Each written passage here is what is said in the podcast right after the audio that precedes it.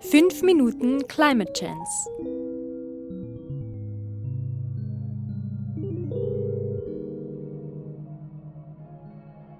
Folge 95. Halt dich fest. Mutter, der Mann mit dem Wasserstoff ist da. Weißt du, wie sich 7% der gesamten CO2-Emissionen vermeiden ließen? Hau raus.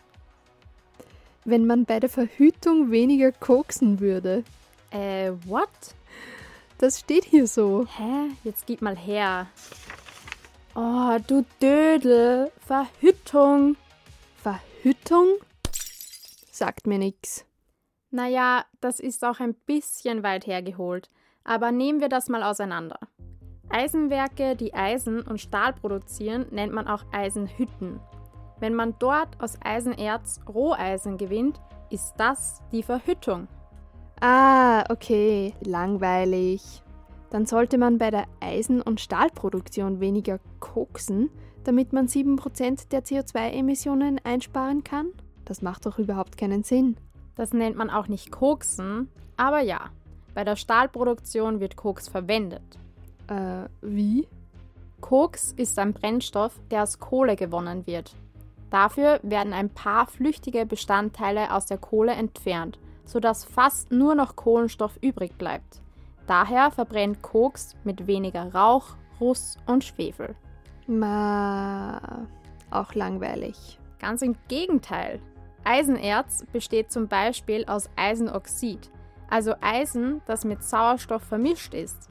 Um diesen Sauerstoff aus dem Eisenerz zu entfernen und dann reines Eisen zu gewinnen, benötigt man hohe Temperaturen und Kohlenstoffmonoxid.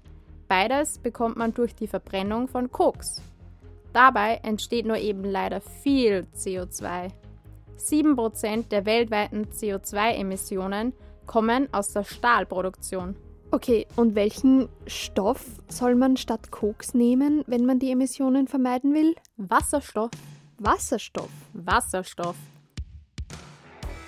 Wenn man mit Wasserstoff aus Eisenerz reines Eisen gewinnt, entsteht als Abfallprodukt nicht CO2, sondern Wasser. Ih. Genau, Wasserdampf, wie dreckig. Der einzige Haken ist, dass man natürlich trotzdem Hitze braucht und eine große Menge elektrischer Energie, um Wasserstoff überhaupt zu gewinnen.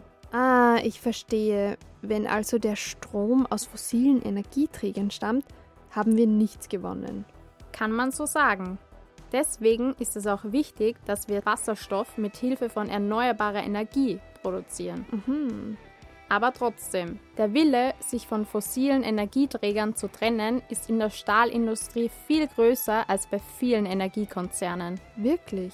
Die Stahlindustrie in Europa leidet ein bisschen unter der internationalen Konkurrenz. Aber wenn man Vorreiter in grüner Stahlproduktion wird, bietet das wieder eine große Chance. Aber der Stahl würde doch erstmal teurer werden. Genau, erst wenn der Preis einer Tonne CO2 mindestens 34 Euro beträgt und der grüne Strompreis weiter sinkt, wäre die Stahlproduktion wettbewerbsfähig. Aber ein Umbau wird jetzt schon angestrebt. Dann ist natürlich die Politik gefragt, dass ein CO2-Preis etabliert wird, der tatsächlich die Kosten widerspiegelt, die CO2 verursacht. Aber es ist ein realistischer Ansatz, dass wir CO2-Emissionen einsparen, wenn wir von Koks zu Wasserstoff wechseln? Absolut, wenn die Energiewende ebenfalls weiter vorangetrieben wird. Außerdem bietet Wasserstoff einige Vorteile gegenüber Koks.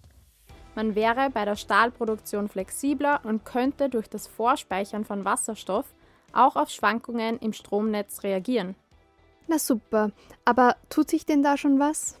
Ja, viele europäische Regierungen nehmen schon jetzt ordentlich Geld für nationale Wasserstoffstrategien in die Hand.